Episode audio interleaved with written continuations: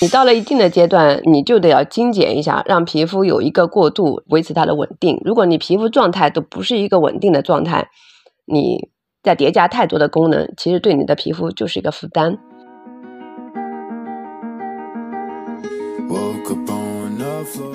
我们确实缺少一些营销的基因，我们都是技术出身，对营销的基因确实确实比较少。所以我们想，就是做 OEM 或者 ODM 这个目的，其实是为了更好的做资源的一个整合，做一个搭配，就能够给消费者带来益处。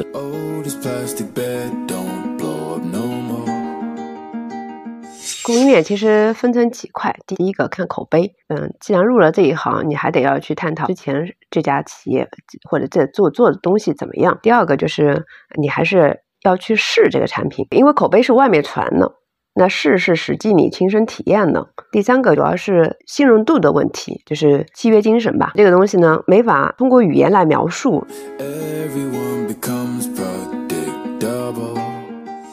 大家好，我是解说咨询的创始人张扬，欢迎来到我的播客《张扬聊品牌》。这是一档聚焦探讨消费品品牌数字化定位、营销及管理的栏目，通过对谈消费品领域的资深专家。揭秘消费品品牌成功的底层奥秘，欢迎大家收听。前一阵子啊，我跟一位消费品行业的品牌创始人聊到供应链合作的话题时，他表达特别痛苦，因为作为一个新锐品牌呢，他最担忧的无疑是产品还没卖出去，供应链呢已经扛不住了。因为供应链端呢通常是没有账期的，而面对渠道呢，他又要承担长达几个月乃至半年的账期。我相信有很多消费品品牌的创始人都会有相同的烦恼，所以今天呢，我们请来了杭州雅妍化妆品有限公司的创始人叶琳琳老师，来跟大家分享一下品牌与供应链合作如何找到最丝滑、相对风险最低的模式。这里呢也必须要提前隆重介绍一下啊，雅妍呢是一家集研发、生产、销售于一体的企业，既有为新锐品牌代工的业务，同时呢也在孵化和打造自有品牌。国内很多新锐品牌呢都是他们的合作伙伴。那叶总本人呢经历也是非常非常的丰富和厉害啊，是拥有清华大学生物化工本硕、美国麻省理工化工博士。前联合利华研发工程师的背景，那他呢不仅理论扎实，实践呢也是相当了得。叶总呢在二零一零年创立了雅妍，至今呢已沉淀了十三年美妆经营的经验了。另外，在这里插播一则小广告：结束打磨了三年的数字革命模型体验课，刚刚在视频号小店发布了。在品牌定位、营销及管理方面需要帮助的朋友，可以戳 show notes。里面的二维码了解课程详情。那话不多说，就有请我们今天的重磅嘉宾，也是一个超级学霸叶总，来跟我们的小伙伴们打个招呼吧。张总你好，各位小伙伴们大家好，嗯，我叫叶玲玲，嗯。好，叶总很亲和啊！我知道您是一个美妆产业的老兵了，但是看了您的履历，还是不禁感觉很震撼啊！您能跟大家简单的介绍一下您的从学习到工作到创业的一个成长历程吗？我的经历其实相对比较直接和简单。学习的经历可能刚才您也介绍了，我是杭州本地人，土生土长的杭州人，然后现在回呃创业也是在杭州，然后。当时的话，高中毕业以后，就是大学本科就去了清华，嗯，清华完了以后，就是单会纠结，哎，是是要继续升博、升、读研，还是要出国？其实当时也会有比较，嗯，怎么说呢，有一些思考或者纠结吧，所以有留在清华继续读了硕士，然后，嗯，后面还是觉得就是我的技术的。技术其实大家都是一样的，就是想想到了学术，想到了科技发展，可能还是会向更高峰去攀，所以又申请了这个 MIT 的博士，顺利后来顺利也拿到了那个 offer，所以后面就去 MIT 读了博士。对，博士完了以后，其实也是有一个比较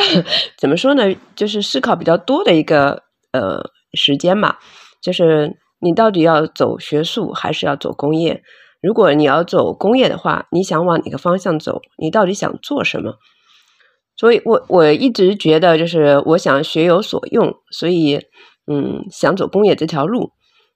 当时工业的选择呢，会有比较多，因为我的这个专业就是本更加偏向于生物和制药。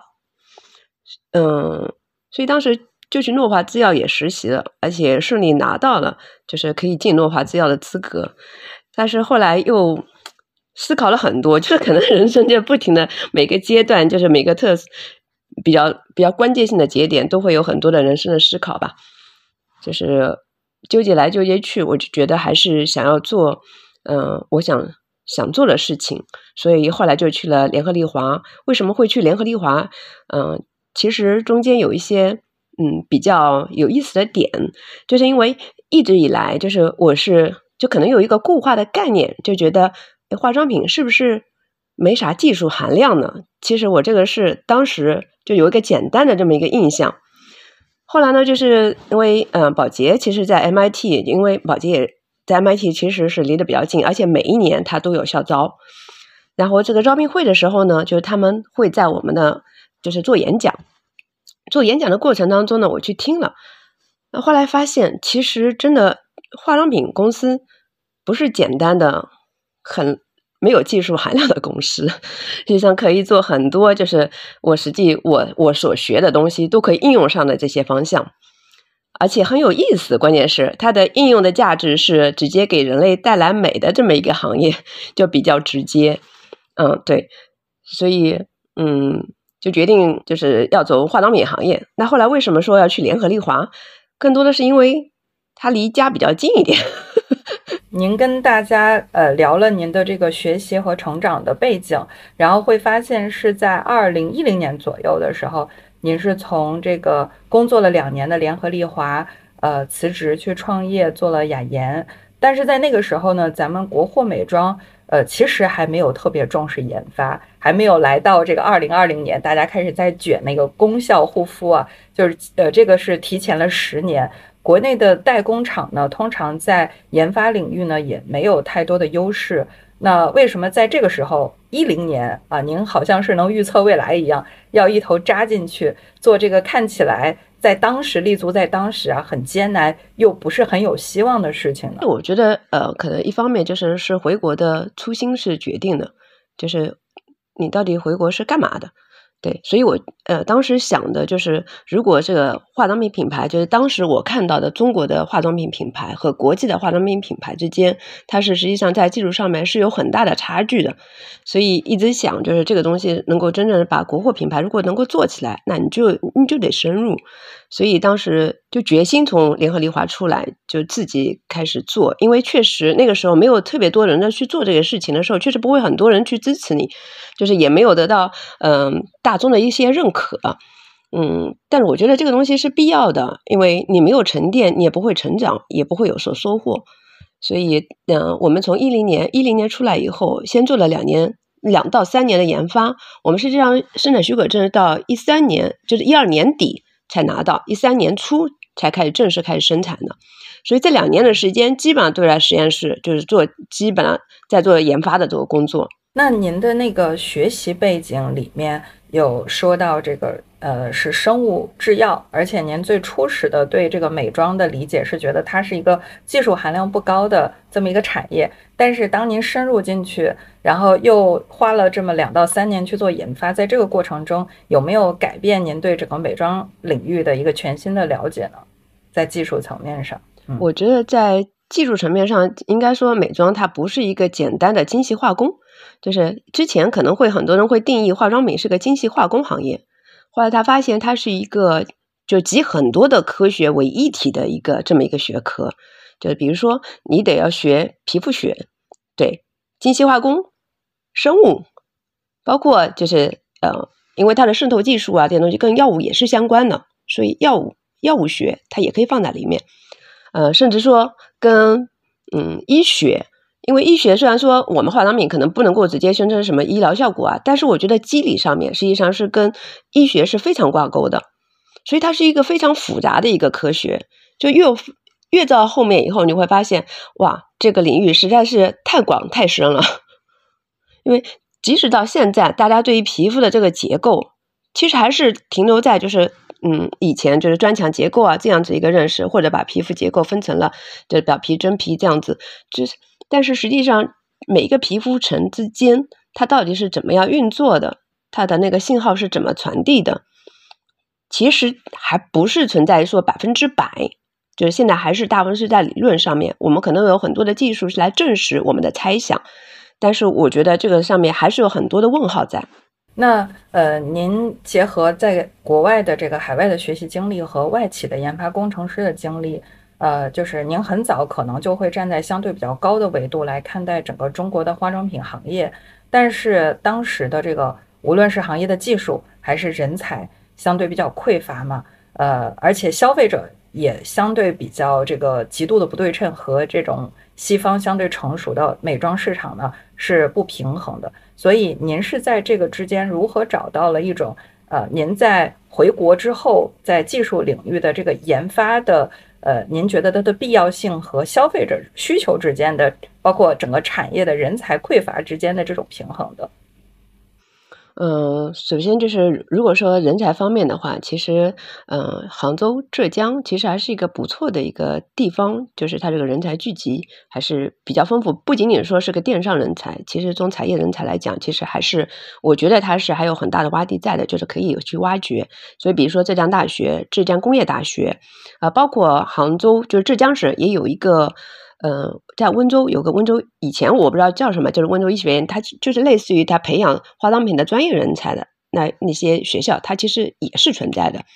包括我们离上海也比较近，嗯，然后也有上海也有专门的做化妆品的一些嗯学校嘛学院。然后我觉得这个人人才的话，其实是要去挖掘，就是并不是说，因为很之前有讲过，化妆品就是没有单独的。之前就是没有单独的成为一个体系，所以虽然现在有一些学校已经有了，但是很多情况下它是划为精细化工，所以在很多的学校里面其实是有这个专业的化工这个专业上面有细分。然后你你如果做这个行业，我觉得我当时去浙大也找了老师，呃，也找了相关的研究领域的老师，也跟他们也做技术交流。那包括浙大也有学生，嗯，包括浙工大，因为他们合成生物学，我觉得这一块其实也做的蛮先蛮好的。然后我觉得这一块的话，人才方面，嗯，其实是要去挖掘的。然后第二块，嗯，跟消费者或者跟产业的这个，嗯，这认知度的一个，嗯，怎么说呢？一一个不停的在在变革的一个时代，就是一零年或者一二年，我刚是做第一个产品的时候，可能确实不被市场所接受，因为市场那个时候宣称可能还没有达到功效这个概念。嗯，所以确实卖产品，包括销售，它是存在很大问题的，因为没法去跟消费者去就输出很多的一些嗯专业的一些知识，因为嗯那个时候可能还是以嗯比如说一些广告呀对为主，就是大家可以看到这个广告比较多的，觉得这个品牌是比较信任的，对，这传统的一些嗯营销的一些方式吧，营销的平台。那后来的话，我觉得就是后来慢慢就开始做呃微博呀。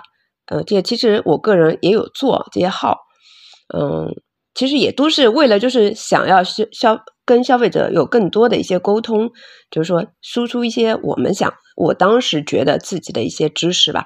然后，嗯，虽然就是这个普及度不是很高，但是我觉得至少就是我迈出了这一步，而且我觉得这个现在的行业也是在慢慢的发展，也慢慢的成熟，所以现在有更多的人来做这件事情了。那我觉得，我觉得成为先驱者其实也不一定是 现在有多成功或怎么样，但是你迈出第一步，你你就我就觉得可以了。嗯嗯，往往破零的是最难的，或者是去做初始教育的人啊，他去把整个产业的相关的，刚才您说的这个人才，然后包括这个消费者教育，包括呃这个产业的。呃，相对这在这个变革领域的一些推进等等，这些可能都是破局者需要去呃花很大的力气去去影响或者去改变的。那在这个过程中呢，我我倒是有一个特别。感兴趣的话题，因为您既具备西方的啊这种在海外的经历，然后也回国之后做了这么多年的这个国货的这种美妆研发等等，就是嗯，您刚才提到呃像呃化妆品，它其实是一个相对比较复杂的一个产业，因为里面可能涉及到的学科比较多，有皮肤相关的，有精细化工，有药物学，有医学，那。呃，它有这么多丰富的学科，那很多西方的品牌又是比我们要更前瞻的，或者是更领先的去做这方面的呃开发、研发和呃这个这生产的等等相关的一些工作。可以说，他们拥有的这个消费者数据样本也好，他们拥有的这种临床研究也好，都会比我们更丰富。所以，我想。就是您能不能帮我们更具象的，比如说去对比一下，就我们现在的美妆产业所处的这个阶段和海外的西方的他们所处的阶段，到底有多大的差距呢？我觉得现阶段的话，其实很多的国货品牌也开始，其实这做了很多的一些基础研究了，就是这个基础研究可能。不仅仅是停留在这个化妆品如何使用或者它肤感怎么样上面，更多的还是挖掘化化妆品它能够起效的一些靶点呀，然后它是怎么样起效的呀，然后这些就是功效成分，然后功效是怎么样起作用的，那这些基础的一些理论，包括原料这一块，我觉得都有很多方面的一个进展。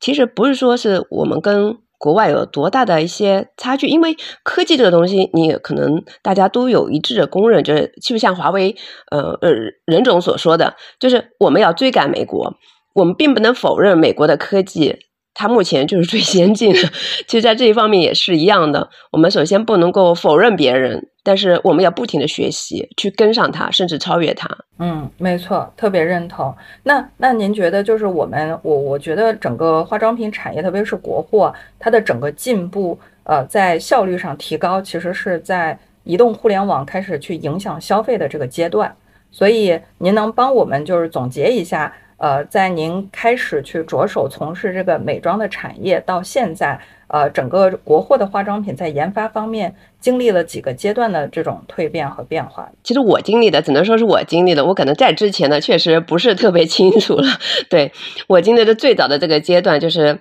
嗯，可能还是以打基础样板为主，就是。就是这个产品，它可能有多少的价格？比如说，它的基础的 base 是五块钱、十块钱还是二十块钱？打基础 base 的这么一个阶段，它不追求化妆品的功效，可能最多的就是它不要过敏，它是安，就是然后就是它有保湿的功能，可能是最主要的。对，甚至一开始连安全性可能都要打问号，因为嗯，监管各方面都没有跟上这个步伐。对。然后第二个阶段的话，我觉得慢慢开始大家注重，嗯，它产品的肤感、香味各方面都会跟上了。因为这个肤感和香味其实是不是简单的一个就是化妆品，就几个原料混合在一起就可以了。对，尤其是它化妆品的配方的结构，其实是个比较复杂的一个结构。你真正要做出一个好的肤感来，其实还是蛮多的一些艺术和一些技术在里面的。对。然后第三个阶段就开始讲功效了，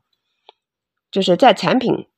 那功效的话，其实也分成几块。第一块就是所谓的成分党阶段，就大家只追求成分，我这个成分有什么样子，百分之五、百分之十还是百分之十五，它能够起到什么样子的功效？对，然后会发现，哎，这个阶段的护肤品可能不追求它的一个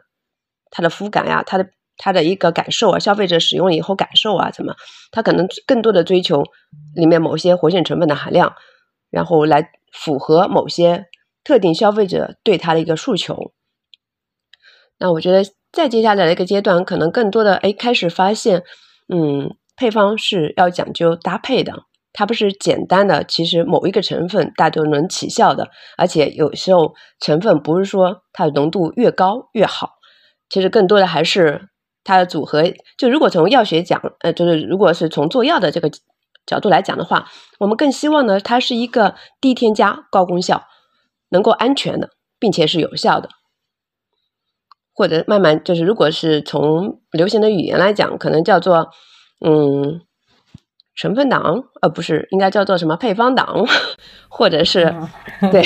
就是慢慢在变更前进阶了一下，对对，往前再进阶了，对，OK。OK，或者叫功效的。那我们现在这个聊的这个靶向护肤或者是精准护肤，是不是又是这个配方的下一公里，还是它跟配方是一个阶段的？嗯，我觉得这个的话，其实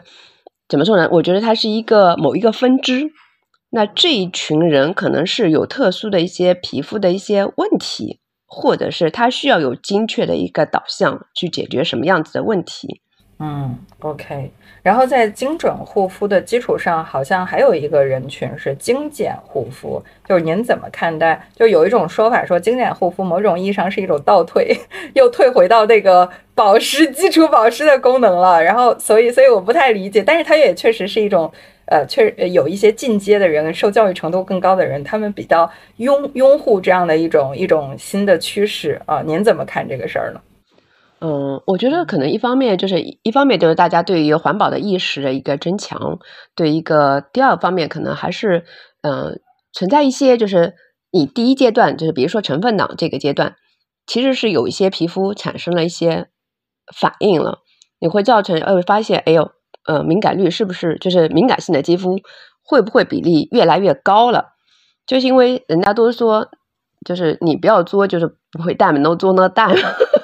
对你的对皮肤也是一样的，就是你你到了一定的阶段，你你就得要精简一下，让皮肤有一个过渡，让它其实要维稳，就是哪个阶段要维持它的稳定，这是最重要。然后再来讲你的功效，如果你皮肤状态都不是一个稳定的状态，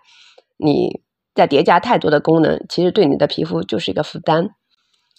所以我觉得这个不是一味。就是一味的去追求，我一定要精简护肤或者怎么样子，这可能因人而异。就是这个人他确实，诶，他比如说他是个敏感性肌肤，我我个人会觉得，诶，精简护肤是一个确实不错的一个，呃，一个解决的方案，就是在一定的阶段。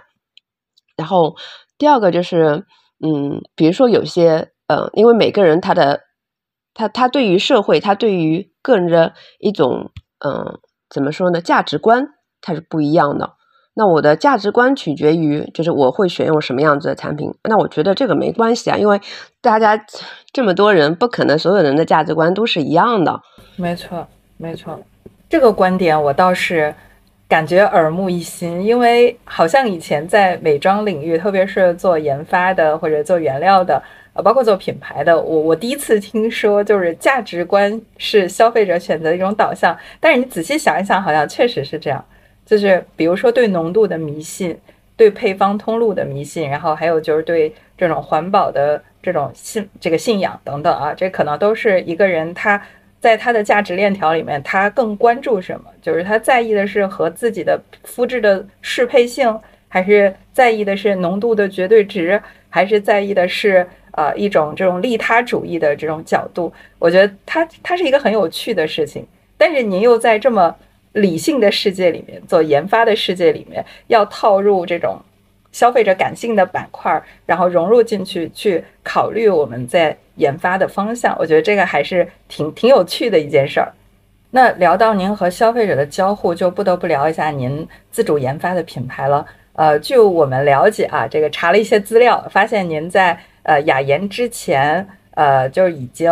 孵化了像樊林自这个自有品牌，二零一八年也孵化了塔夫兰。呃，当时是出于怎么样的考虑？就是本身是一个研发工程师的背景，那么去考虑去做一个品牌。就像您当时在求学的时候选择，说我到底是专业口还是商业口？就是您也做了一个选择。就是您您什么契机促使您做了这样的创业选择呢？我觉得当时做品牌一则原因是因为市场所触动的。因为当时，呃，确实还没有太多人去做功效护肤品，但是我们想做，我我的对一直想做，就是我这个观念就是，我觉得要不然就是你首先当然是安全的，安全前提下你可能还是会有效的，但这个有效并不是说一定说是要追求什么样子一个高效或者是一个极致的效果，因为这个是化妆品，它不是药，所以它不可能达到一个极致的可以及时解决你所有疾病的这个问题的。所以我觉得，嗯，但是观念还是一样的，就是安全有效，嗯，所以但是这个观念当时真的很多消费很多就是包括经销商啊，包括品牌方呀，他们还没有认可这个观念，所以在想就是后来后来就决定自己做品牌试一试看，那至少把我们的这个观点去输出。另外一方面也是想就是通过这个品牌的一个。跟消费者的互动，更多的了解，就是消费者到底的诉求是什么，而并不是闭门造车。就是我想的是什么样子的产品，我们更多的还是希望就是了解消费者到底要什么，他要解决的到底是皮肤问题是什么，或者他希望的护肤品是应该是什么样子的。嗯。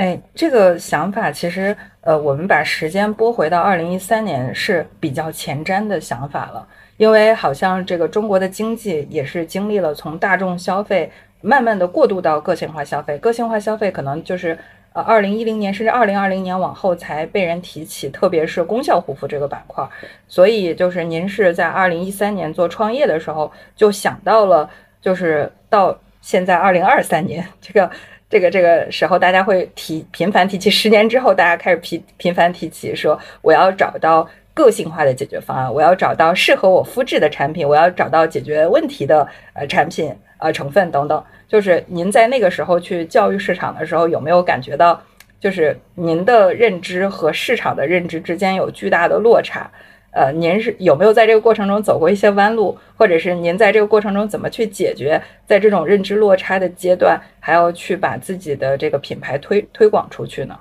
嗯，我觉得落差当时肯定还是挺大的，而且推广也不是那么顺利。对，因为我们品牌到现在为止也不是做的，嗯，因为做品牌确实也不是我们的专长，嗯，然后，但是我觉得初心还是得坚持，你不能是因为市场的导向。那你就改变自己的一些初心，那那就没意义了，那就还不如不做这个事情。就是其实还有很多的选择，你干嘛一定要坚持做这个？干嘛还要一定要做这个事情？那如果做了这个事情，你就得坚持你自己的初心到底是什么？嗯嗯，哎，您刚才有讲到过，就是说您也会通过品牌去听市场一线的声音。我可不可以这样去理解呢？就是您之所以要自研品牌，就是为了希望能够就是。春江水暖鸭先知吧，就泡在水里跟消费者待在一起，能够更直观的了解到我们呃研发和实验出来的这个产品到市场上有一些最直观的反馈，然后他们是对这个产品的呃这个体感是什么，有没有真正的效果，然后效果之后有没有能够再反馈给我们去做迭代的这个一些声音啊？您是不是也有这个想法？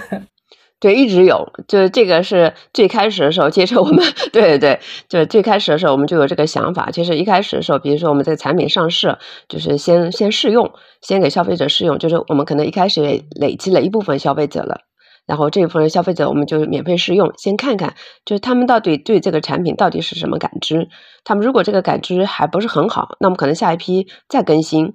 也在不停的迭代。嗯，这个过程当中确实就是会学到很多，就是你可以拿到很多的一些一线的数据，就是这个数据是通过其他的销售给不到你的，就是通过其他的品牌方也给不到你的这个数据。那我觉得我对我本身这个研发的这个提高，或者是更加接近消费者的这些品牌的这个。嗯，产品的建设，我觉得有很大的帮助。嗯，可能消费者反馈的是一个问题，但是可能到您的那个脑海当中，它就会成为一个优化的方向。就是这个问题是由什么原因导致的？里面啊，可能是成分啊、浓度啊等等各方面啊要做调整。呃，就是最后您就是呃把第二代产品做出来。OK，我我其实不是一个资深的这个美妆产业的从业者，但是我是一个消费者，就是。我也在捧咱们那个国货伪装的厂啊，就是买了一些国货功效护肤的产品。我说说我的体感哈，我觉得首先，呃，有如果我买的这个霜，因为我是干性肤质，呃，有点还容易过敏。如果我买的这个霜，它是一个相对比较油的，然后或者是厚重的，它确实能锁住我的水分啊，就是一整晚到第二天早上，可能呃皮肤也不会特别干燥。如果我生活在北方的话。呃，但是有一个问题是，它会很油腻。但是如果我用相对水润一点的产品，然后会发现很舒服，我我整个肤感是舒服清透的。但是呢，到半夜的时候，就脸已经干的不行了，甚至有的时候是干的发痒。就是特别是在北方，你知道北北京冬天的时候开着暖气，就感觉整个人要被烤熟了。对，所以。我就很痛苦，我我我我本来是特别想支持我们国货的，我以前用一些，因为在英国留学嘛，我我也会买一些海外的品牌，然后到中国之后，哎，看到有很多国货护肤品牌，我的闺蜜也在给我安利啊，然后我就买了一些几套回去尝试，我换了很多品牌，我都试用过，但是总会就我最大的体感就是过油的，它确实能解决锁水的问题，但是它的肤感不好。就是要让渡那个 肤感，然后但是肤感好的，它又不是特别持久。所以，嗯，我我我作为一个资深的消费者，但是不是一个资深的从业者，就是也跟您这个前辈，也跟您这个专家请教一下，就这是什么原因导致的呢？嗯，其实锁水的话，其实有很多种方式，因为确实每个品牌它可能在嗯肤感的设立上面，就是比如说锁水有几个，刚才讲了油脂是一块，那油脂的选择它可能会比较讲究，嗯，有些油脂是有封闭性的。那有些油脂它可能是它是是有一些封闭的能力，但是它没有那么强。然后第二个就是要看功效的一些活性物，比如说多糖类的成分啊，包括就是嗯我们讲的透明质酸呀，包括其他的一些能够有保湿的一些成分。那这个搭配其实还是蛮讲究的，就是不是说我加了一个功效性的成分，它就一定能够起到。什么样子的一个效果？虽然说功效数据，嗯，第三方的检测我都能做，但是因为你的这个场景比较特殊，因为比较，比如说我们做功效护肤的功效检测的时候，我们在恒温恒湿的条件下的，那就是比如说北方，因为我在也在北京待过，待过很多年，所以我知道北方有到底有多干，就是，嗯，就是那个测试的环境跟我们实际的环境是不一样的，那是一个比较特殊的一个条件，所以设定特殊的条件还是，嗯。需要有一些特殊的选择吧，就是尤其是很多护肤品，它不是专门针对于某一个市场、某一个人群来做的，所以我觉得个性化的定制，就个性化的一个产品，其实是蛮关键的。就是后期的话，我觉得发力的话，产品的一个导向可能还是会往个性化护肤这个方向走。对，因为可能这个品牌它不是那么适用于北方的一个品牌，因为它不是为北方人或者是特别干燥的地方。去设计的这一个配方，设计的这个产品，理解，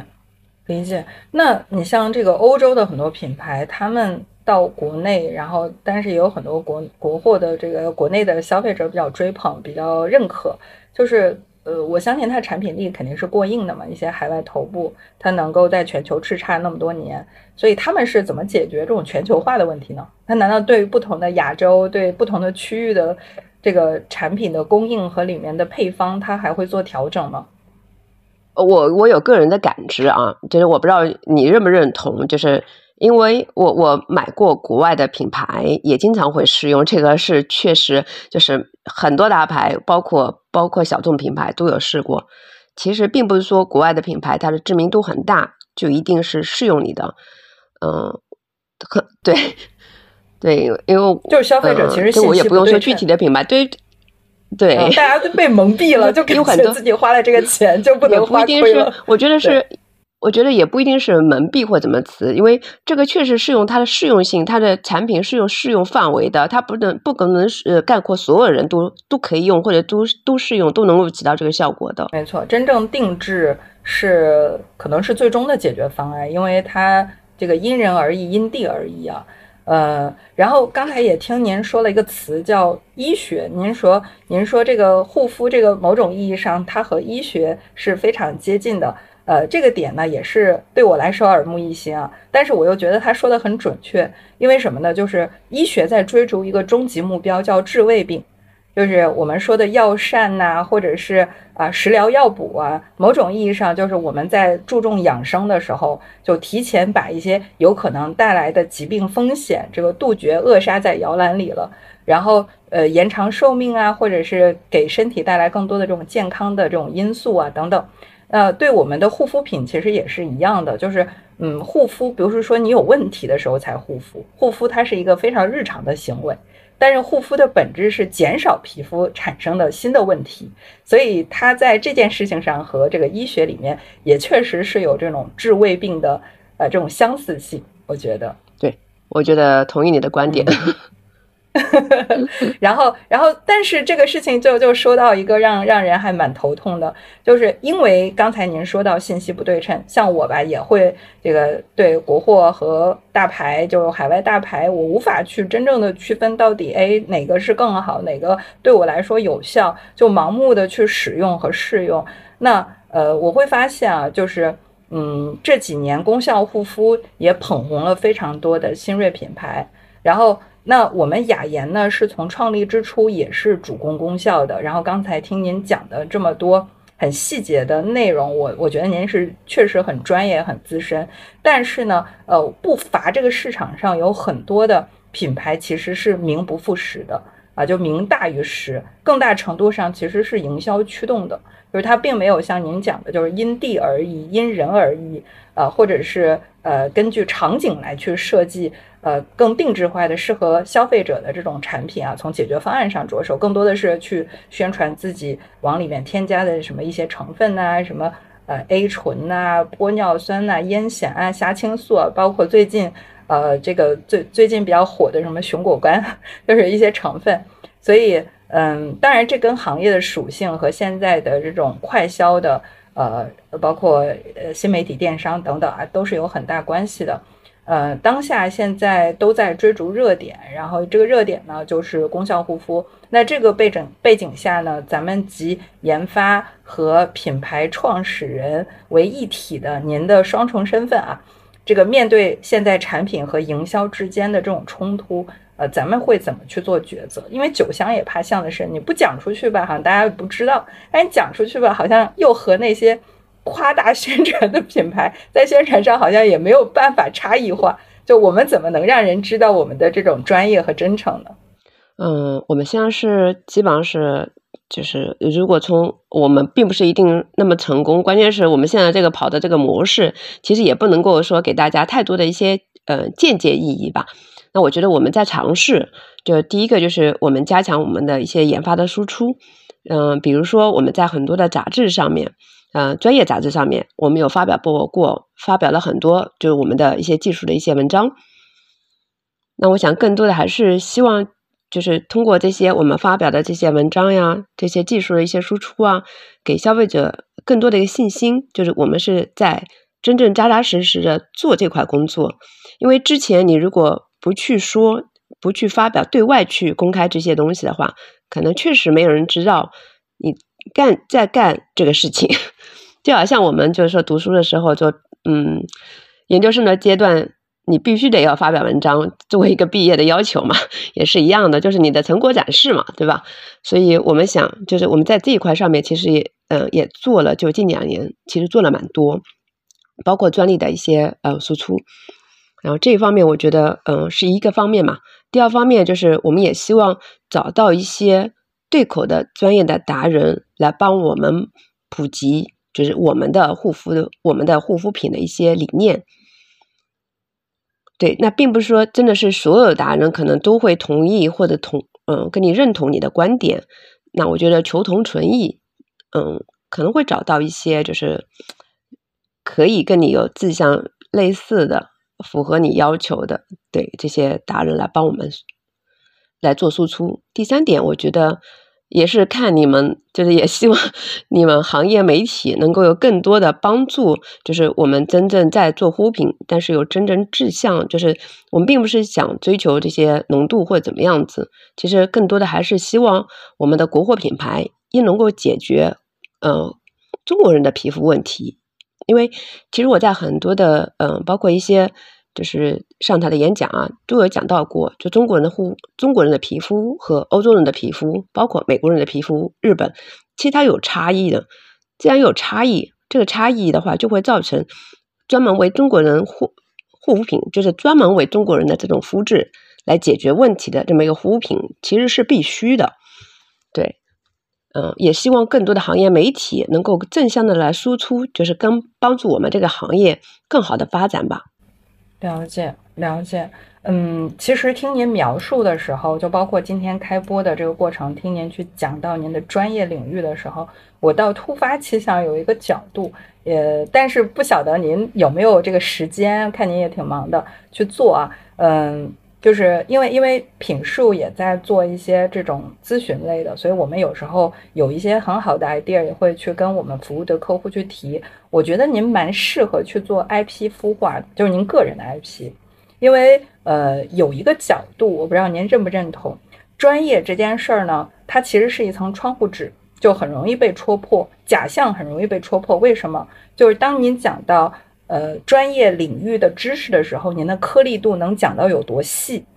就是如果这个人他是一个虚假的人，他他只是靠一些噱头去做一些表面的营销，他其实只能反反复复的像念台词一样。我们现在有很多功效护肤的直播间，找一个这个博主，然后就有一个台本，然后五分钟的内容反复的讲，反复的 讲。但是当你去问到更专业的、更深入的跟产品相关的问题的时候，大家会觉得。好像很难聊下去了，或者是无法展开，因为他脑海里面没有这段经历，没有这段知识啊。所以以前我们老师经常会讲，就是学进去的知识是永远抢夺不走的，那是你最大的、最宝贵的财富。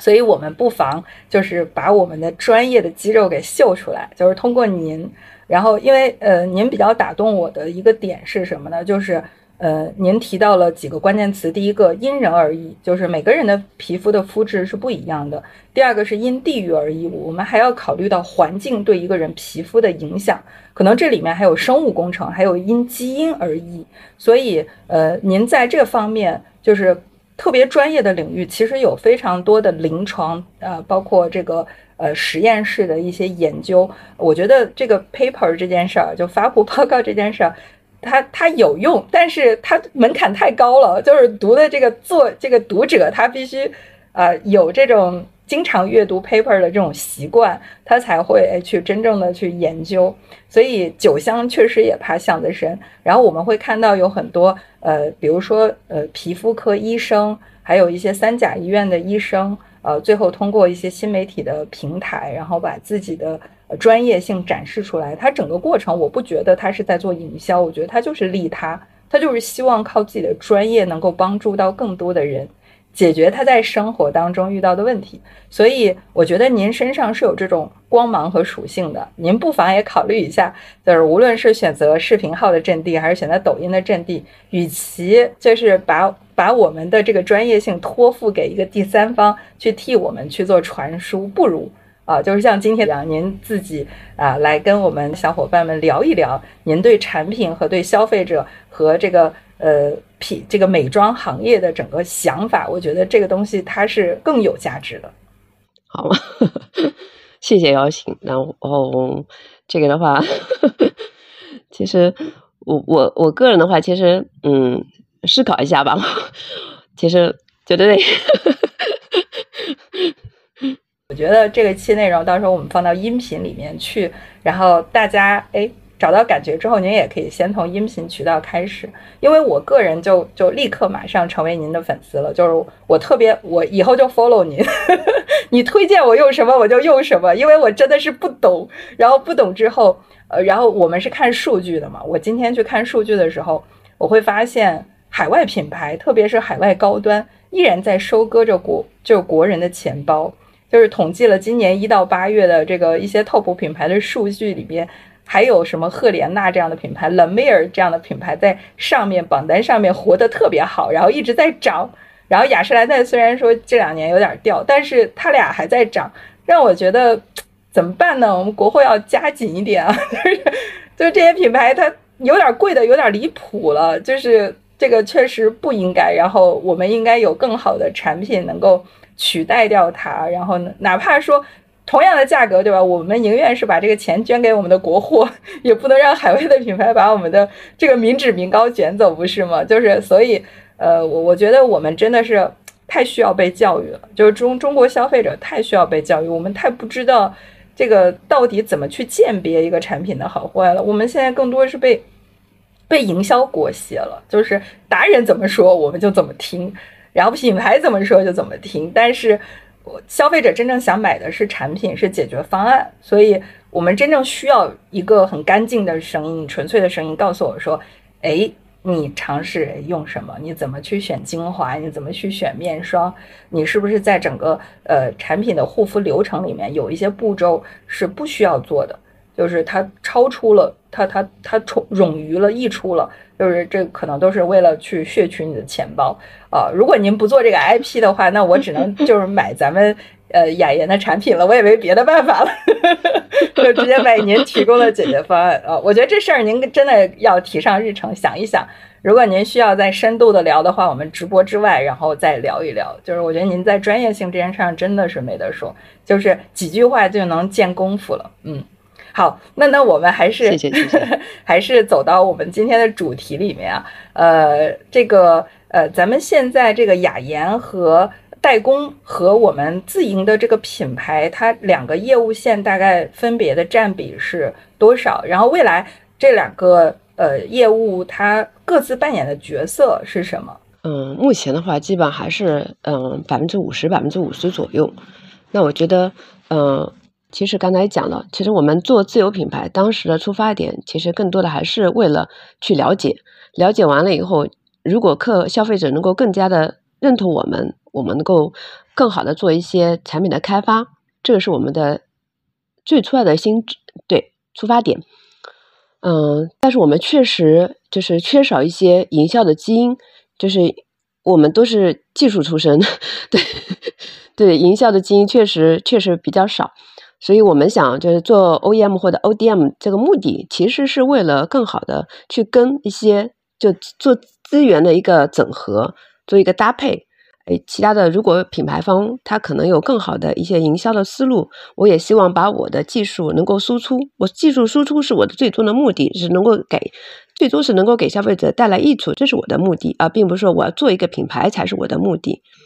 对，所以我觉得，嗯，这个没什么问题。就是 OEM、ODM，只要大家理念一致，我们更多的还是希望就是能够把资源整合起来。能够共同发力，嗯嗯，特别好。您提到那个资源整合和分工协作的问题啊，所以我也蛮好奇，就是我听说有很多新锐品牌都和我们雅妍合作了，呃，其中呢，一九年，呃，有一个新锐品牌叫菜鸟与配方师，菜鸟和配方师，您在里面的身份呢，既是产品的配方师，估计就是这个品牌名里面提到的这个配方师，然后也是品牌的联合创始人。当时为什么会选择就是这样的合作方式？然后在这个过程中，咱们的这个 OEM、ODM 和品牌方的这种业务，呃，我们双方各自得到了哪些在协作里面的注意？那我觉得就是这个是跟刚才讲的其实是理念是一致的，就是嗯，对，这刚刚好契合。我们这个有当然两对两个基因可以契合在一起，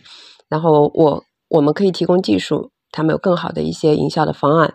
所以，嗯，而且奔着能够做国货品牌这么一个想法去的，对，因为当时我们第一款产的出的是姜黄素，嗯，还是针对于祛痘的，因为我们确实当时，因为我是有深深度的感受的，因为我们当时品牌的一些很多的消费者，其实，嗯，可能大部分会有一些还是会在三十五三十五岁，嗯之上的，他其实已经是妈妈了，而且小孩都已经在青春期这个阶段了。它都会存在一些痘痘的问题，所以很多的一些消费者，因为真的成了一些朋友了，所以他就会比较信任你来咨询你，就是我小孩应该用什么样子的产品，我这个痘痘应该怎么办？然后这个过程当中，其实我是就是一直在不停的开发这些产品，也是为了想想帮他们解决，就是真的痘痘真的是青春期这痘痘其实困扰很多人的，会尤其会困扰很多年轻人他的自信性，因为。确实也 对，虽然说大家说颜值经济吧，这就是你不是颜值不是最重要第一位的，但确实会影响很多人的一个自信，对外观的一个自信。对，所以我们当时想，就是因为，呃，市面上我能够当时能够买到的很多的产品，可能还是以刷酸类的产品为主，那个是那个阶段。那我觉得我个人的观点就是，很多情况下刷，因为有痘痘的肌肤还是会皮肤屏障受损的这么一个状态。如果你刷酸，你偶尔刷酸可以，但是你真的是不能够经常性的刷酸，那可能会造成皮肤的一个屏障受损更加严重，而且会产生极度连连锁反应。这样的话，就是所以我们想，就当时设计配方啊，包括一个机制啊，什么东西，就提出一个无酸祛痘这么一个概念，对。还是希望就维稳，然后又能够祛痘，安全，对。所以大家理念就是当当时聊了这个理念，然后我这个产品也基本上就是也也在很多试用这个阶段也过了，就就觉得没什么问题，然后就一拍即合就开始做了。对，那我觉得也是，就是不管以后就是有大家如果其他的品牌方对。其他的产品感兴趣，我们也可以深度的去沟通，就是消费者的诉求到底是什么，他想解决什么样子的问题，目前哪些产品不能满足他的是什么，我们嗯，我觉得这些东西都是要深挖的，挖完了以后，你得要做各种各样的实验去设计，包括不仅仅说是配方设计啊，而且包括原料的一个选择呀，甚至说原料的开发呀，这都可能需要深度的去做一些呃研究和一些真正的实验方面的一些设计和做。那时间可能会比较久，但是，嗯，那我觉得如果真的要做一个品牌的话，嗯，你要做一个长远的品牌，我觉得研发是必不可少的。明白，嗯，所以您刚才有聊到过，呃，咱们当时这个，呃，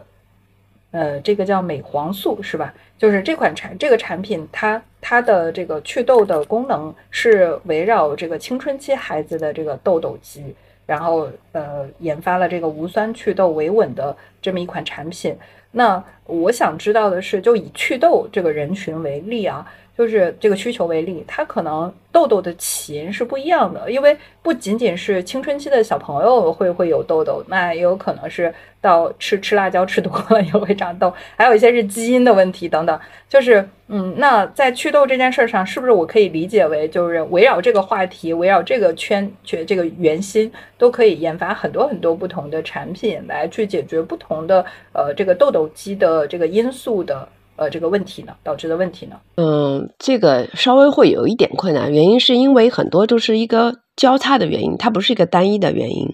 对，那可能就是它的成因比较复杂，但是它的落地最后的结果，嗯，给到的一个，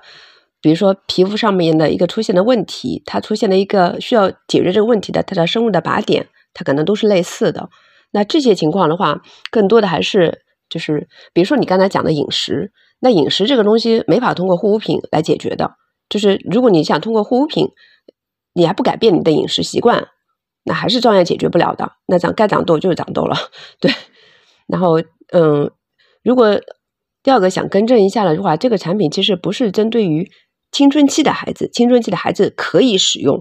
就是所以它是比较安全的。这个是当时提出来的一个概念，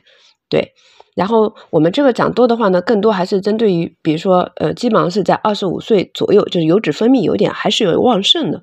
对。那如果是呃其他的原因造成的一个。痘痘那也要看情况，那你是一个类似于粉刺一样的，它是一个闭合的，然后你不是由油脂分泌过度而造成的，比如说是你是有炎症而造成的，那每个每个人的肤质，你刚才还讲到了遗传，那有些人就是就是容易长痘，对，那你这个基因也是没法去改变它的，能改变的就是你能够改善它，就是它出现问题，你能够帮它改善，但是你解决不了它的根本性的问题的。了解。能改善而不是改变，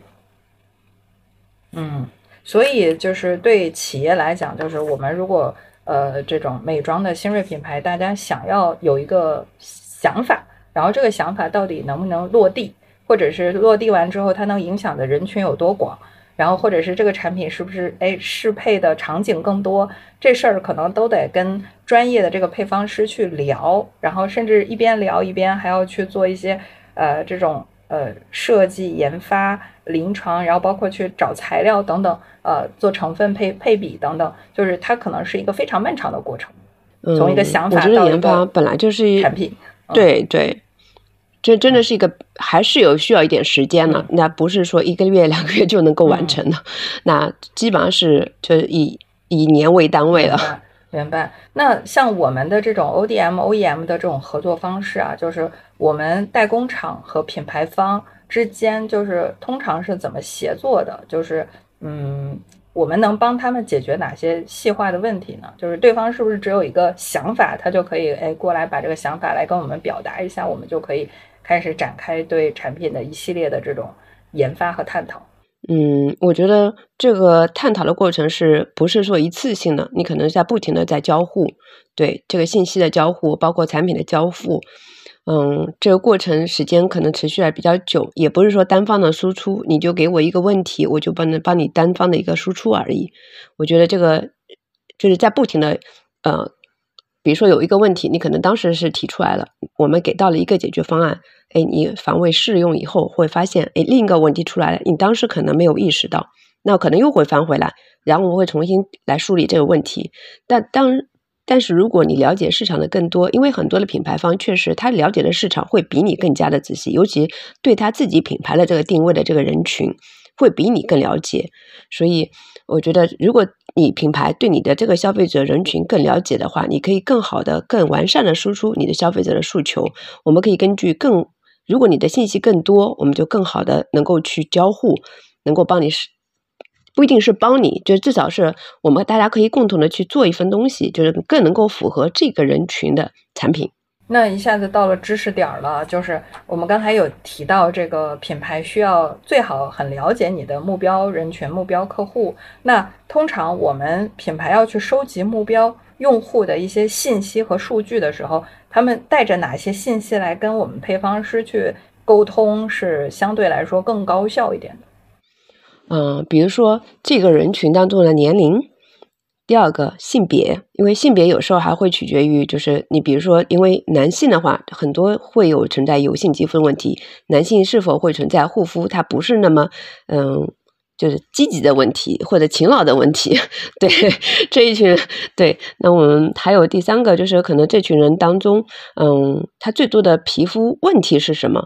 哎的肤质是什么样子的？对，那现有产品当中它不能够解决的问题有哪些？那通常有很多消费者，就我觉得前面的问题都还好说，但是到后面的两个问题其实偏专业了。一个是皮肤的肤质，还有一个就是自己在皮肤当中不能解决的问题是什么？我觉得这个太专业，对消费者来讲啊，就是通常品牌用什么样的方式能获取到这些信息呢？现在比较流行的是做皮肤测试。对，就是如果肤质的话，就是可能呃也有一些流行的会有问卷的形式嘛，就是呃宝曼的那个本一那本书，其实可能当时可能也是挺流行的，现在还挺流行，就分型护肤的一个概念。然后嗯，会有一个问卷，就是你可以大家这个至少可以给出一个，就是从这个问卷你可以给出一个自己的一个定义，你的肤质是什么样子。第二个可以，你日常护肤当中你觉得是一个什么样子？比如说。嗯，你会发现 T 区比较容易出油，两侧比较干，那可能就是个混合性肌肤。对，那有些人确实是一个大油皮，他每天就你你不管怎么样护肤，他都是油光满面的，或者是没有那么夸张，他可能就是一个油皮。对，那有些油皮还甚至是个敏感性肌肤，那就有油敏肌。那我敏感这个词，我觉得每个人应该会有自己的定义。你用了什么产品会有嗯红肿痒痛啊，或者这些这些方面的一些感受。那我觉得这个的话，应该很多消费者应该会会对自己会有一个定义，但这个定义不一不一定是那么准确，因为有时候可能就是，比如说敏感这个词，那很多情况下，哎，可能是你今天睡觉没睡好，然后你用了个护肤品，第二天早上会发现，哎，它有一些反应了，那可能是由于你你的这确实是一个睡眠会影响人的皮肤状态的，它会影响你的皮肤的一个耐受度。包括你的神经的一个阈值，所以这些情况的话，我觉得是一个比较极限的条件，就是比较特殊的情况。那这排除这些情况的话，你大概可以定义出自己你是什么样子的一个肤质。然后第二点就是你想要解决什么样子的问题，是一个比较大的一个诉求，就是比如说，嗯，我有斑，那我可能我的目目目的就是要祛斑。对，那你这个人群当中，其实大部分人还是有比较嗯。重要的一个对自己皮肤的一个诉求，虽然很多人会混，就是会有很多的诉求，但是它会有一个重点，就是我目前这个阶段，我想要最主要解决的是什么样子的一个皮肤问题。对，这个这个会有一些重点。那刚才你讲到的最后一点，就是嗯，我觉得这个可以从消费者的痛点去挖掘，因为很多消费者他会使用你你这个产品以后，会是说，哎，这个产品，比如说，嗯，这个产品，嗯，虽然它能够嗯有祛痘，但是你闭口好像祛痘的能力不太行，对，对于开口痘痘比较有效。那我们就是就希望是拿到这些数据，或者这些这些数据的话，会更好的去解决设置你的配方啊、机理呀。我觉得这个是比较关键的。哦，这这我听下来就一下子明白了，就是相当于我们要把这个问卷的内容翻译成为消费者真正能够在护肤当中会遇到的一些具体的问题。然后他能看得懂的，然后这种形容，当他勾选了，比如说 T 区出油，我们可能作为专家就能够判断出来哦，T 区出油是因为什么因素，不啦不啦的，就是我们要把它外化出来，就不能描述的太专业。OK，呃，这个还是真的有学到啊。呃，但是在这儿我有一个就是小问题，是关于一个趋势性的啊，就是呃，在去年，我相信大家可能会高频看到一些关键词，比如说抗糖、抗氧，然后抗初老，还有包括这个修复、修护啊，就是过敏，啊，包括您说的敏感肌等等啊，就是我感我提到的每一个词背后都是有一个品牌，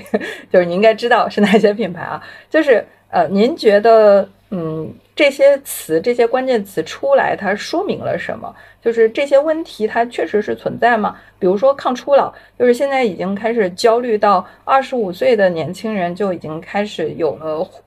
这个护肤，或者是做一些这种抗初老、抗糖的这种这种呃这个提前前置的动作了。那您觉得这个从从配方、从研发的角度来讲，它是真的有必要吗？嗯，我觉得这个。确实，就是因为人的机理，就是你的你本身的这个生命的这个周期决定的。你到这个阶段，皮肤或者是你所有的细胞，它就是处在一种慢慢衰老的一个阶段，就是有很多的因素，当然也会加速你的衰老。但是我觉得这是一个不可逆的趋势，你不可能说我不正视不正视这个情况。你二十五岁以上，有很多的一些嗯文章呀，有一些研究啊，都表明确实。人的各种各样的一些机能都开始会走下坡路，这个是本质，这个这个是你没法去去否认它的一个是现实。哇，这一下子对，那就是讲 您刚才以往的认知，我以为抗初老这件事是是智商税，或者是这个焦虑就是促使消费者提前购买。原来二十五岁要开始护肤，它是真的。其实我一开始其实自己也经历过这个阶段，就是我上学的时候，真的也不怎么护肤。其实就是那个时候可能也是没有护肤的概念吧。然后会发现，就是这个年龄段，就是我们也有同学，就是真的很讲究护肤的。他的护肤知识，我当时也听的也很诧异，就是哇，怎么会有 那么多？对，所以呃，我会发现确实它会有一定的嗯差距吧。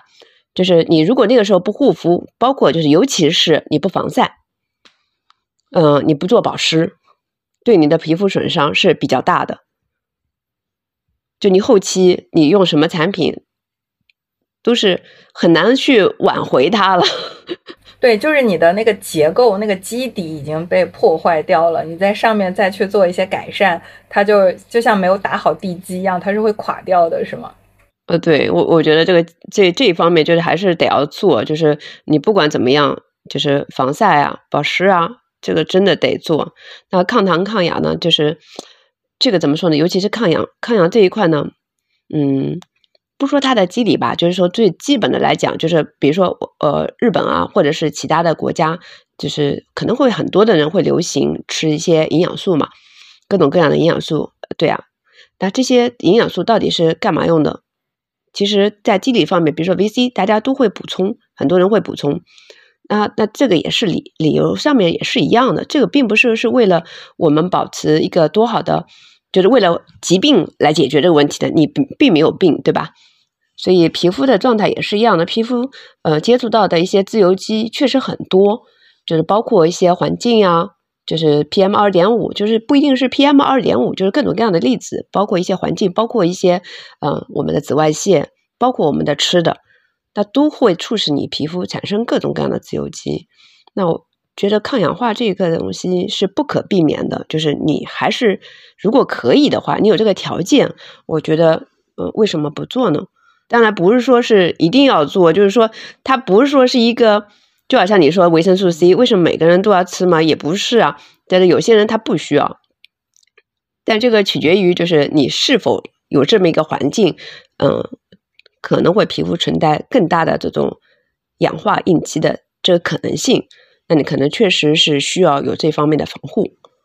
嗯，了解了解，所以它其实就是两个极限值，就是我们不能完全不做护肤，也不能过度护肤，我们要找到一种适合，就有点像那种保健品啊，就有的人把保健品当药啊，就是一天吃当饭吃，也不对，就是我们还是需要给给自己一点这种其他的补给。但是也不能过度，就是该该该做的基础的东西要做，但是不需要就是说天天在脸上招呼很多层，这个有时候都搓泥儿了。这个有时候过度护肤也是没必要的。甚至您开篇的时候有提到，有很多为什么精简护肤里面有很多是从成分党出来的，就是因为过度护肤造成的皮肤屏障的受损，然后导致了它到最后就。整个护肤流程都要精简了，就我不能再用那么多东西招呼了。我的皮肤已经随便用点东西，恨不得用自来水都会过敏，就这是很可怕的一件事情。然后我们再再聊下一个话题啊，就是 我们刚才停留在这儿，这其实也是我个人的一个一个好奇心啊。呃，因为您刚才也有提到过，那个太阳紫外线其实让我们呃这个抗衰老啊，衰老是一个元凶。然后也有一种说法就。地球和太阳是我们女性的敌人，因为地 地球是那个重力嘛，引力嘛，对引力。嗯，然后那个我觉得说很有道理啊，就是它有科学依据的。就是您觉得像像呃女性，特别是走到呃三十五岁加。就是有明显的开始衰老的这个迹象，就胶原蛋白什么都垮掉了，就开始，呃，就流失了，严重流失。因为三十五岁好像真的是一个坎儿，就是你可能在三十五岁前还没有意识到自己上了年纪了，但是好像跨过这个坎儿之后，它是断崖式的啊，就是它有这样一个流程。所以，所以您作为一个护肤的专家，您觉得建议在跨过三十五岁这个坎儿的前后的女性要去做什么样的？呃，这种方式来去抵抗和对抗刚才说到的这种 太阳和地球的这两个元凶呢？呃，我觉得没法抵抗，也抵抗不了。对，嗯，对，嗯，但是可以，我觉得其实，嗯，对，就是我觉得其实很崇拜一句话，就是很也同意一句话，叫做“优雅优雅的老去”，就是你得首先你得真的得承认，就是人会老的。但是你的心态要年轻，然后产品的方面的话，我觉得，嗯，比如说抗皱类的产成分，你能用的话，我觉得为什么不用？就是这个时候确实需要抗皱了。嗯，那都有哪些抗皱的成分呢？主要？嗯，其实抗皱比较多的就是比如说多肽类的成分，那有各种各样的肽，就是嗯，那这边我也不。不过多的去列举，就是各种各样的但是我有一个问题，我最近有刷到过一些短视频，他说什么大分子肽和小分子肽，他说这个大分子肽不容易就是真正进入到肌肤，但但但是得用小分子肽，但是我不知道这是不是智商税啊？因为我确实是一个外行人，但是感觉他说的很有道理。呃，我觉得是呃两种啊，就是一种一种的话，它其实有些肽的话，它并不是说一定要渗透到肌肤里面才能够起到功效的。它是如果在皮肤表面有它的生物靶点的话，它其实在皮肤表面它就能够起效。然后这这是要取决于你是什么样子的肽，它的机能是什么，它的起效的机理是什么。然后第二个就是，嗯，多肽和即使大分子的肽或者小分子的肽，嗯，其实都不太好吸收。但是你是否有可以通过其他的技术来实现它？因为我们嗯做药当中其实也很多嘛，因为很多的一些大分子是如何解决大分子的皮肤渗透问题，包括你靶向的问题，其实都会有涉及。那一样的，那护肤品里面其实也有很多的一些技术可以促使这些大分子肽如何进入皮肤，那这个都是有相关的一些技术，包括包裹技术啊，嗯，然后包括现在比如说嗯他们做的超分子技术啊，我觉得有很多的技术可以去嗯可以去使用。并不是说简单的一个定义，它是大分子还是小分子，就来判断它能渗透还是不能渗透这个问题，不是不是那么简单。OK，那那这个是抗皱的，那除了抗皱之外呢？对吧？我们还有哪些成分是可以？我觉得抗皱的话，就刚才说的多肽呀，包括 A 醇啊。因为 A 醇的话，确实有适用人群的问题。对，有些人比较嗯不耐受的话，确实需要建立一个耐受过程，或者你就避开这个 A 醇，你可以用其他的成分。那现在比较多的一些植物 A 醇，那植物 A 醇相对来说它相对温和，它可能它的猛嗯它的效果可能不像 A 醇那样，呃就效果会那么立竿见影，或者是就是同等效情况下它可能可能不如它，但是要讲究搭配了，就是这个 A 醇可能植物 A 醇可以跟其他什么成分搭配，能够起到更好的一些效果，甚至可以超越 A 醇的一个一个能力。嗯，然后再者的话，有一些嗯植体类的成分，虽然说就是大家说某某某植物提取物，它是不是就没有功效？这要看就是你的植体当中的活性物的含量是什么，然后也要看就是这个提取的方式啊。然后我觉得活性物可能是最重要的吧，但有些没有活性物的标定，然后最终起效的方式是什么？那我觉得不。不能够以某某某植物提取物一竿子打死，就是说植物提取物这就是个概念，它其实也不一定。有些植物提取物其实做的还蛮扎实的，对。那这个的话，觉得可能很多人就是没办法直接感知的，就是嗯，哎，你说嗯，比如说我们在中国呃，可能比较多的铁皮石斛，因为大家可能会听的比较多，觉得铁皮石斛它本身就是一些抗免疫的一个嗯中药食材或者说保健品，对。那相应的话，它也有这个功能。最近好像呃，珀莱雅有搞一个这个铁皮石斛的这个成分的品牌出来，呃，所以还是需要呃，这个根据具体的消费者的问题，就是我们收集的问卷，然后根据他的问题，然后我们又知道这些问题能够解决的成分都有哪些，我们怎么去做配方啊，才能有效的，而且不会在解解决问题的时候产生一些副作用，然后甚至还要做一些临床上的测试啊，等等。啊，才能真正的这个推出到市场上，让消费者去试用一些这个我们为他去量身定制的这么一个解决方案啊，所以它它可能是一个很复杂的过程。这样看下来，就是因为您说到了很多什么环境因素、睡眠因素、情绪因素、基因因素，我天呐，这感觉好像太为难我们了。就是我们哪怕去做公式，它的这个。这个影响最后结果的这个元素可能还是有限的，但是听您这么总结，感觉后面影响皮肤问题的这个元素太多了，这也导致了说，就是有一些消费者他确实试用了之后觉得没有效果，或者是产生了一些过敏性的问题，他就会一竿子打死说这个品牌不好，但是实际上他这个对我们这个研发研发工程师也好，或者对我们配方师来说。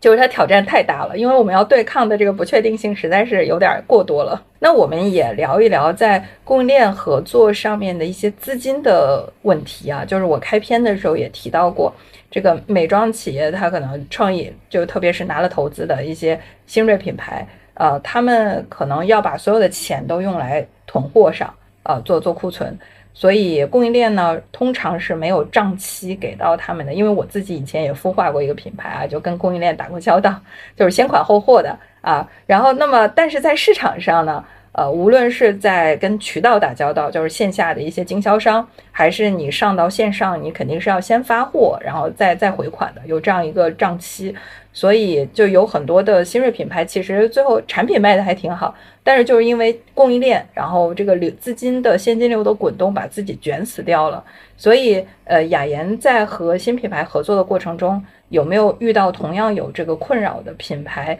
然后我们是在供应链的角度上，呃，就是怎么去帮助品牌解决这个问题，或者是呃给他们提供一些解决方案呢？这个问题其实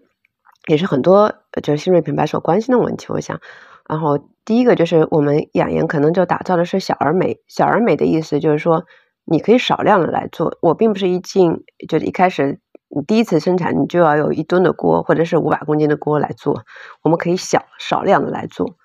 所以就是量少的话，你自然付的嗯承担的这个费用也就更低了。所以更多的是呃以小而美这样子的方式来著称。那第二点就是因为我们确实有嗯。合作的一些，包括，嗯，确实有家族企业在做，就是包材这一块。我们希望呢，就是，哎，有些就新锐品牌刚起来的时候，我们能够提供它一些，嗯，公共大家都在使用的一些公模产品。那那是不是它的起订量就可以稍微少一点？因为对于大众的很多的，嗯，瓶子来讲，它可能起订量就要上万。那如果是我们有共用的一些公模瓶，然后正好在用的。那这样的话，大家是不是可以共共同来使用？那这个可以成本也可以降下来，就提供了一个可呃，你可以选择的一个资源吧。所以就是，嗯，确实很多新锐品牌去创始，就是去去刚开始做这个品做这个产品的时候，他心里面是没有这个预算的数的，就是在财务的账上其实两眼一抹黑的。所以呃，但是一般在谈的时候，他大家通常都不会考虑到这个这个起定量的问题。但是对于工厂来说，起订量是一个很重要的元素，因为呃起那个量大的话，我们工厂的整体的成本会被摊薄嘛。但是量小的时候，其实工厂在承担这样的风险，所以我听下来就是，我们雅研是一方面我们有实力，同时在这个基础上，我们也尽可能的去减小了这个新锐品牌它所背负的风险。因为我我印象很深啊，我就做纸尿裤的时候，我一开始不懂，人家说起定量，这个我一开机一关机一天就是二十五万片，然后一个尺码就要二十五万片，然后我我有四个尺码。然后我还有三个 SPU，所以本来账上没有太多钱的，然后就就也是投资人嘛，然后结果我把所有的库存全部，我就签了个单子啊，不就是人家的起定量一定要考虑啊，这个大企业合作就是得这种手笔，结果我签了这个单子之后。因为我们首付只有百分之十嘛，就是提货的时候才付尾款嘛。我看到尾款，我整个人傻了，就是我准备那个储备金一下子要消掉一半，然后我我都连留给市场打的那个子弹都快快不够了，我还在愁我下一期的款从哪来。所以这个起定量这件事儿，大家千万不要觉得它是一件很小的事情，说我我给你较低的起定量，这是我觉得供应链最大的善意了。就是后来我开始学聪明了，我跟 一些我就先来问起订量，说我说十万片能不能做？人家说这做不了。我本来还准备说五万片能不能做，最后张不开口啊，因为确实啊，这个我我要跟大家安利一下，就是就是就是生产这个事情，从你你点那个开机键到关机键，这个中间会有废品率的，就因为它开机之后是要调试的。所以，但凡一个企业能够给你最低的起订量，那一定就是这就是你最大的投资人了，就是因为他无偿的用最大的善意在对待你的这个初始的有限的这个资金。然后第二个就是工模，这个我我也很有体感啊。我知道咱们美妆产品可能很就是不可忽视的一个成本就是包材的成本。呃，甚至很多消费者买椟还珠，买的也是 包材的那个外观，啊，所以在包材的这种投入上，特别是如果是开丝膜的话，它的投入是巨大的，就是这背后是不可估量的。所以咱们这边还能给大家对接一些这种包材的资源，特别是用公模屏来去做，我觉得这个也是，呃，对对我们新锐品牌来说，特别是在启动资金有限的品牌上来说，是是。我觉得还是很很体贴的啊，所以呃，如果今天的小伙伴们啊，这个大家要找 OEM、ODM 合作啊，就是也关注一下我们叶老师。然后一个是在专业性上，作为配方师的身份，他完全是值得信赖的。第第二个就是他会用他专业领域最大的善意和资源来帮你们去降低风险，来撮合。OK，那给您小小的打一个广告，然后太感谢了。没有没有没有，我觉得我觉得特别好，因为我自己做过品牌，然后我当然知道这个当中的风险啊。然后呃，在这儿还有一个点就是抓住热点的问题，就是因为我们今天也聊了很多是跟研发跟这个配方有关系的。呃，相信供应链和品牌方呃去合作去抓热点，很多时候这个市场需求是品牌方去抓的。然后，但是我们供应链通常以一个什么样的流程去跟他们配合，才能最后去呃做出一个让消费者能够愿意买单的产品？而在这个研发的过程当中，探讨的过程当中，您说到有需要有好多轮轮啊。当我们的雅研和我们的呃这个这个品牌方呃产生分歧的时候，那通常怎么去解决这个分歧呢？达到共识？嗯，我觉得还是就是要坐下来。谈才是解决问题才是最关键的，就是不论对错吧，不是说某某一方是对的，或者是强硬的说我是我这个做的就是对的。呃，我觉得更多的还是要把问题解决，就是确实这个沟通当中或者是实际的当中存在哪些问题，然后通过沟通来确定这个问题是通过什么方式解决更好。我我觉得没有没有哪一方是或者妥协，或者是为了妥协而妥协，大家都是还是为了奔着做一份真正的事情而去妥协这个事情的。但是我我们就是听听您解决问题也是很理性的，就是您是一个学霸。但是绝大多数的这种供应链企业，它可能就比较程式化，比较模式化。就是我们品牌，我然后在这个过程中，我们怎么样去鉴别和怎么样去做一些有效的干预和管理，能够让我们和供应链，呃，是一加一大于二的这种双双向奔赴共赢的这种效果。供应链其实分成几块，第一块就是刚才讲的，嗯，像包材是一块。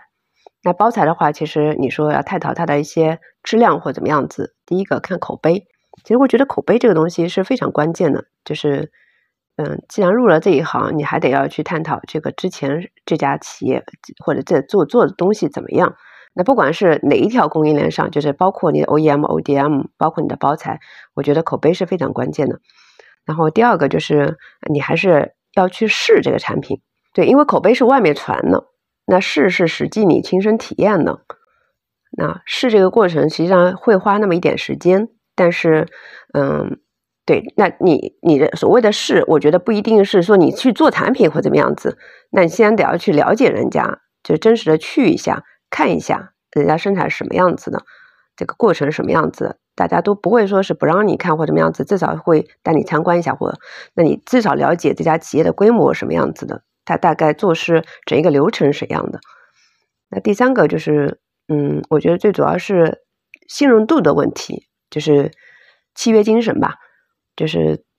契约精神这个东西呢，没法通过语言来描述，就是有时候它就是。嗯，我不知道大家是怎么样定义这个契约精神的，因为这个真的很难描述。因为，嗯，有时候真的是看人，就是你觉得他就是有时候是个演员，或者是有有时候是一个通过聊天，你觉得这个是有这可以有一些判断吧。因为每个人，我我觉得每个人做事情，既然你已经在创业做干这个事情，你肯定还是对有一些人、对有些事有些有所判断的。那你觉得，如果对这个事情是你是能够最初给出一个百分之多少的概率的一个嗯决定呢？那我觉得你首先要相信，就是你的供应链。就是如果持有怀疑的态度的时候，其实两方面就是大家不能够很好的敞开心去做一件事情。就是你怀疑人家给你添加的少了，比比举个例子啊，因为我遇到过很多的品牌方，也遇到过就是不同的，呃，不同的声音吧。就是说，哎，我我我可能不确定这个，嗯，比如说这家企业供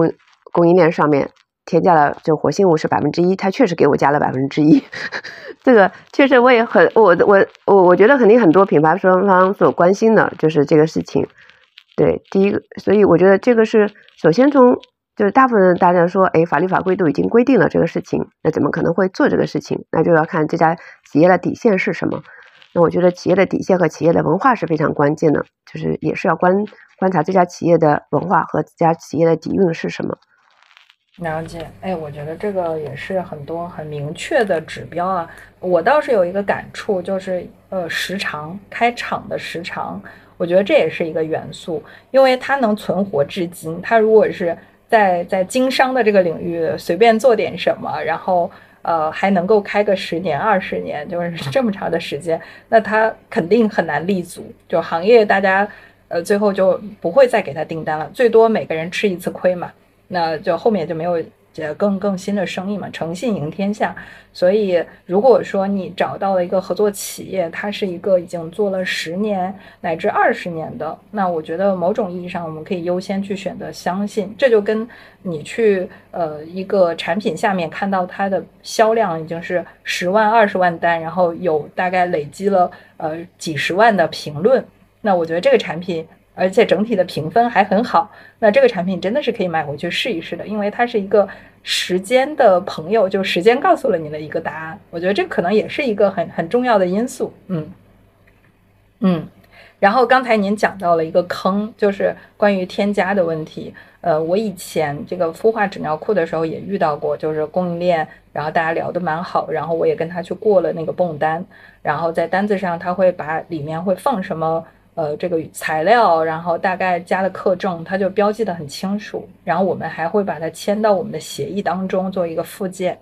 然后，但是我呢，第一批次拿的产品确实很好，然后也获得了很好的市场反馈、消费者复购认可等等。到第二批次的产品的时候，它就开始出现了一些问题，就是开始有消费者说跟第第一批次不一样。然后也是这个事件呢，教育了我一个非常重要的结论，就是说，所有的质量问题不是说你的这个质量限检员或者是质检人员他发现的，其实是市场发现的，消费者发现，因为它更有体感。然后后来我们就拿着第二批次的产品去去找这个工厂去去呃找原因嘛，其实也不是为了要说法，就找原因，为什么消费者会觉得这两个批次不一样，而且不只是一个人，好像大家都这么反馈，百分之五十的人都这么反馈。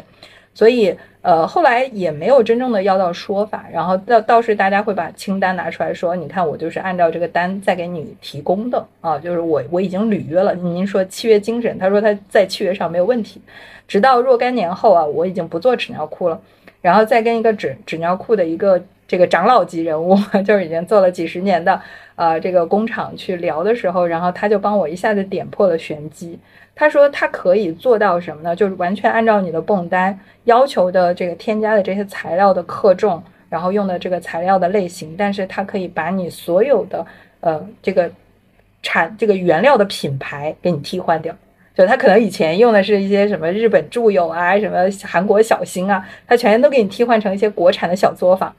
就是 把你的内容物替换了，但是它的这个这个单子里面的东西都还是原本的，因为你跟它的供应单上并没有签说你一定要什么品牌的原料。这这因为这件事情门槛太高了，就是我们可能刚开始要孵化品牌，就你能把这个东西做出来就行了，但是它的原料来自于哪一个国家，来自于哪个厂，其实这件事儿大家并没有那么追追追根溯源，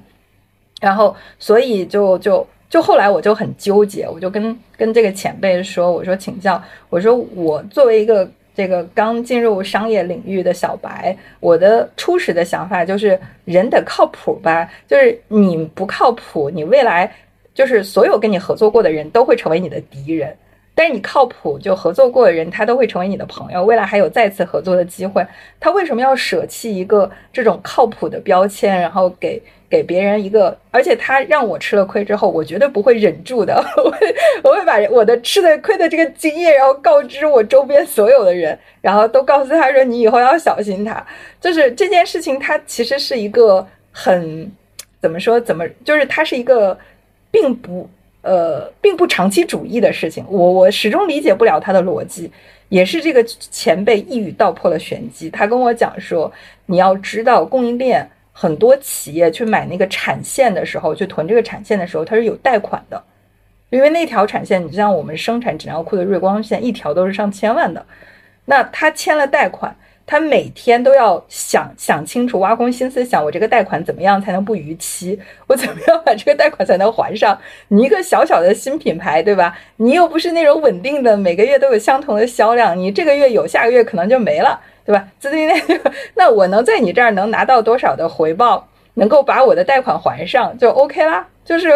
所以这一下子让我理解了，就是。我在可能在想这件事的时候，我太内部思维了，我才从我的角度去考虑这个问题。我从来都没站在他的角度去考虑，就是说他怎么去用一个就是他所认知的信息对称的世界去筛选他的客户，就是他可能对对不同的客户，大客户也是一副脸孔，面对小客户又是另外一副脸孔，所以我觉得这个是很可怕的一件事。这就是我为什么。就是说，你说我们为什么要去做咨询，就不再去做供应链？我我我真的是被教育了。我觉得我我自己也是，呃，不能就在您面前不能称之为学霸啊，但是至少说也也是有过很多年的这种这种旅呃求留学和求学经验的啊。我觉得我自己还是一个降维打击的啊，我就跟工厂的人打交道，对吧？我受教育程度肯定比他们高。我当时自信满满的，结果被一个巴掌打回现实。我觉得这个，我我后来就跟自己说，我说你如果。你如果最终不想做实业，不想做工厂，就是你不想说把自己的所有的核心技能、核心经验、核心认知都沉淀在这个实业的领域，那你就要对这件事有敬畏心。就是别人走了这个吃端端这碗饭吃了二十年，你想一下子跟他去去沟通，然后跟他信息对称，那是不可能的。所以，呃，在这儿上，我我也特别想请教您啊，因为您在这个。这个研发呀，包括呃，在在代工啊，呃，供应链里面的这个相对比较资深的经验，可能您遇到的事儿、看到的情况也比较多。就您能不能给我们一些小的 tips，就是呃，会有哪些坑？就是我们品牌是需要提前去做规避的，或者如何去做规避？其实我觉得现在，嗯，有有些的话，其实以前可能可以做，但是我觉得现在是基本上法律法规。规定的都是嗯蛮多的，尤其是化妆品近几年的法律法规，比如说你刚才讲的供应商的替换，那现在备案的话，其实原来供应商的资料。就是包括原料供应商是哪一家，生产商是哪一家，其实都是在药监局、国家药监局是备案的。所以你你除非你这个事情真的就是没有这个底线，那去做这个事情，我这个就没办法说了。但是只要你有这个敬畏心，对法律法规的敬畏心和有这个底线，我觉得基本上也都不会不会做这个事情。第二点的话，其实嗯，踩的坑的话，其实有。嗯，我觉得包材是包材的这个量其实是比较大的一个问题，因为确实就是一上来的时候，大家很多的嗯品牌可能就觉得我我我找一家稍微便宜一点的，然后量又少一点的这样子的供应商是最好了，因为它能够解决量的问题。但是确实，因为我们也遇到过很多的一些产品，嗯，当时也是因为一开始的时候量起不来，他就找了一些嗯。材包材的话，真真的问题很多，就是虽然量真的是很少，就是可能是呃两千三千，他都给你可以给你，但是这个包材呃来了以后有很多的问题，就是你表面看看，哎，好像前前面几个都是好的，后来发现越挖下面就是问题越多，对对，那这个确实对，就是而且你退货也会存在很大的问题，因为。大的公司，它一般来说退货，它是基本上都是允许的。就是你发现问题，因为它，它毕竟有这个口碑在，有这个品，有这家公司就搭了一个沉淀在，所以他也不想换了自己的口碑。而且他签的协议里面肯定也有这种证，就是你如果来货检验有问题的话，他可能退换货的政策都会有。但有些地方。你采购来的包材确实会存在一些退换货也难，确实发现问题，它也不能够帮你解决。对，就是这是我们之前可能也，嗯，有跟有些品牌方也遇到过的问题。第三方面的话，我觉得可能还是怎么说呢？就是可能对你的重视度的问题吧。就因为小的相对来说小的订单，它可能会很多企业它可能嗯不一定会重视，就好像就好像您刚才讲的。嗯，你也是他的一个小客户，干嘛一定要来，就是花大力气来服务你于你呢？那我觉得这个就是要看这家公司它到底是定位是什么样子的，这真的很难说。就是这个，也就是要去选择供应商了。对这个坑的话，你你你你得去，你得去选，但是踩坑的几率也会有。对，还有就是对比。就是你见的越多，你可能就是哪怕是问同一套问题，你都能问出差异。就是每一家的回答是有点不一样的。嗯，对。而且第三个还有一点就是产品的价格，你会觉得，哎，为什么有些公司给你报价会这么低呢？这个，这个就真的就是大，因为大家，呃，您可能也做过做过这个供应链的问题嘛，真的是一分价钱一分货，就是你你想要什么样子的。一个产品，而且它的功效都在那儿，真的也不便宜。所以说，大家都说国货品牌是不是一定要卖低价？我觉得，如果你真的是要做好的品牌、好的品质，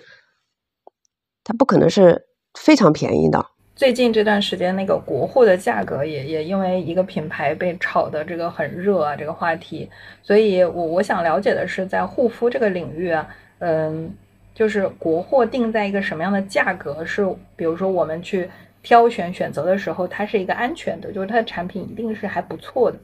就是呃低于哪一个水平线呢？我们最好就是从消费者角度就把它 pass 掉了。嗯，那倒确实没有这么一个线，因为每个产品它的诉诉求的功效。它的功能是不太一样的。你说一个喷雾，它一定要说卖到呃几百块钱，那我觉得可能也也也不一定，对吧？跟品类相关，对，跟品类有关，就是你具体的产品要具体对待。然后，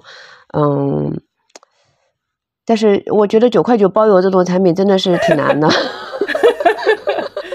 哎呦，我跟您讲一个很有意思的事儿，就是去年双十一的时候，那个某品牌的蓝绿刺抛特别有名嘛，然后。嗯，它就次抛这个概念就火了之后，我隔隔一个月吧不到，就在抖音上刷到了，就是九块九十支的刺抛。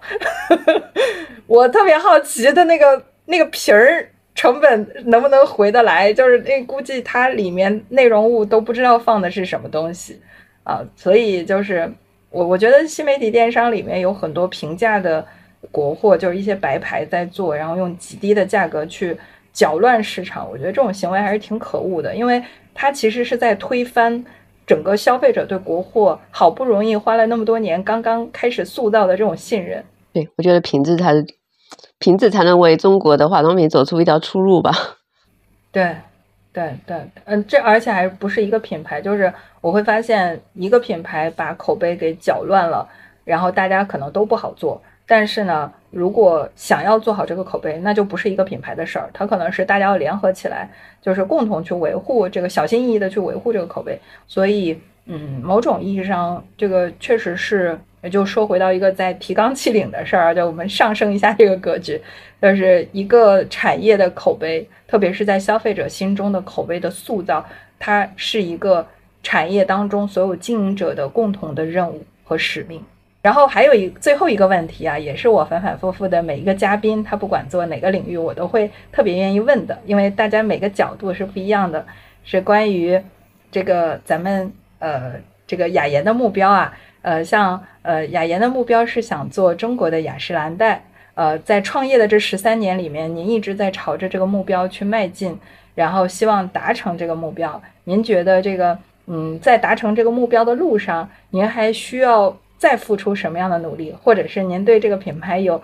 呃什么样更新的期望呢？嗯，我觉得，嗯，做中国雅诗兰黛其实是一个雅诗兰黛是打引号的。其实就是一个做中国的高端护肤品，就是就是做做一个品质护肤品，这是我当时就想的一个，就是一直沿着这条路在走。你说还有多长的路要走，就和中国的品牌要有多长路要走是一样的。那那您觉得现在在这条路上，您还需要在哪些方面去努力呢？嗯，一方面就是还是要夯实自己的基础研发。我觉得基础研发就技术是在不断进步的，你对不断的去接触一些新的技术，不停的去学习。然后第二方面就是要夯实我们的嗯销售，营营销团队，就是这一方面确实是个薄弱环节。那不管是说这个营销团队是我们自身的，还是说跟外部来合作的，我觉得都没什么问题。关键是嗯。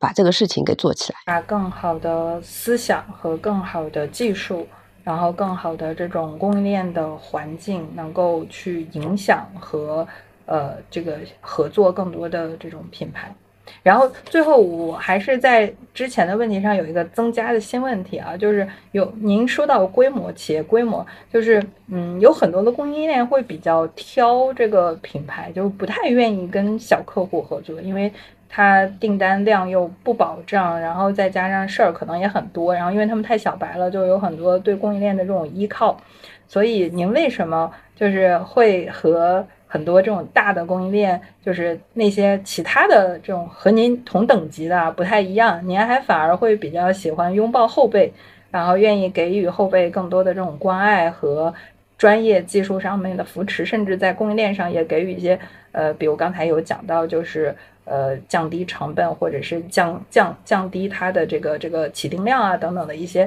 呃口子，就是您是怎么考虑的？就是在新锐品牌的合作上。嗯，我觉得第一个就是跟自己走过的路有关系。嗯，因为自己这么走来，就是之前我们其实也有想过做 OEM、ODM，就是找这些公司来帮我们做产品。其实我们会遇到很多的一些问题，就是像那像您刚才讲的，您也在找供应链。就是我们当时第一波其实也找供应链了，但是我没找到合适的供应链，所以嗯，对，就当时是有这么一个问题，所以我现在嗯反过来想，就是我我处在供应链这个阶段，我能够怎么样服务更好的跟这个产业相结合，对，然后这是第一点，第二点就是我我觉得我跟嗯，如果是跟一些嗯，虽然说是刚刚起步的，但是它有很多新的一些思想。一些新的观点、新的观念，嗯，那这些观念和思想，如果是跟我们契合的，我就很喜，我就很想，很想跟他一起的，不管他大还是小，就是怎么说，就是同道中人。对，这个价值观还是挺重要的，因为价值观可以就是相同相似的话，可以降低很多在沟通中和协作当中的摩擦，就是会更高效一点。那最后谢谢大家，谢谢大家的陪伴，也谢谢叶老师，拜拜，大家拜拜。拜拜拜拜。